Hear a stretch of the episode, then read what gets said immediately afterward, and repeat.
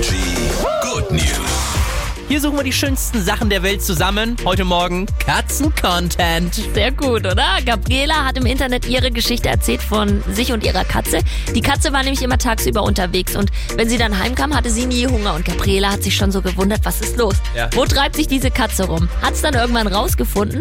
Ums Eck ist nämlich ein Altersheim Ja. und diese Katze ist immer in das Altersheim, hat erstmal in der Küche vorbeigeschaut, sich da Snacks abgeholt und dann ist sie auch wirklich ins Altersheim und da von Bewohner zu Bewohner und hat sich dann nochmal streicheln lassen. Also war eigentlich so wie so eine Therapiekatze. Es könnte auch ein neuer Garfield-Film sein, Ja, oder? Der sich einfach so durchfrisst. Ja. Hier ist Energy. Schönen guten Morgen euch allen.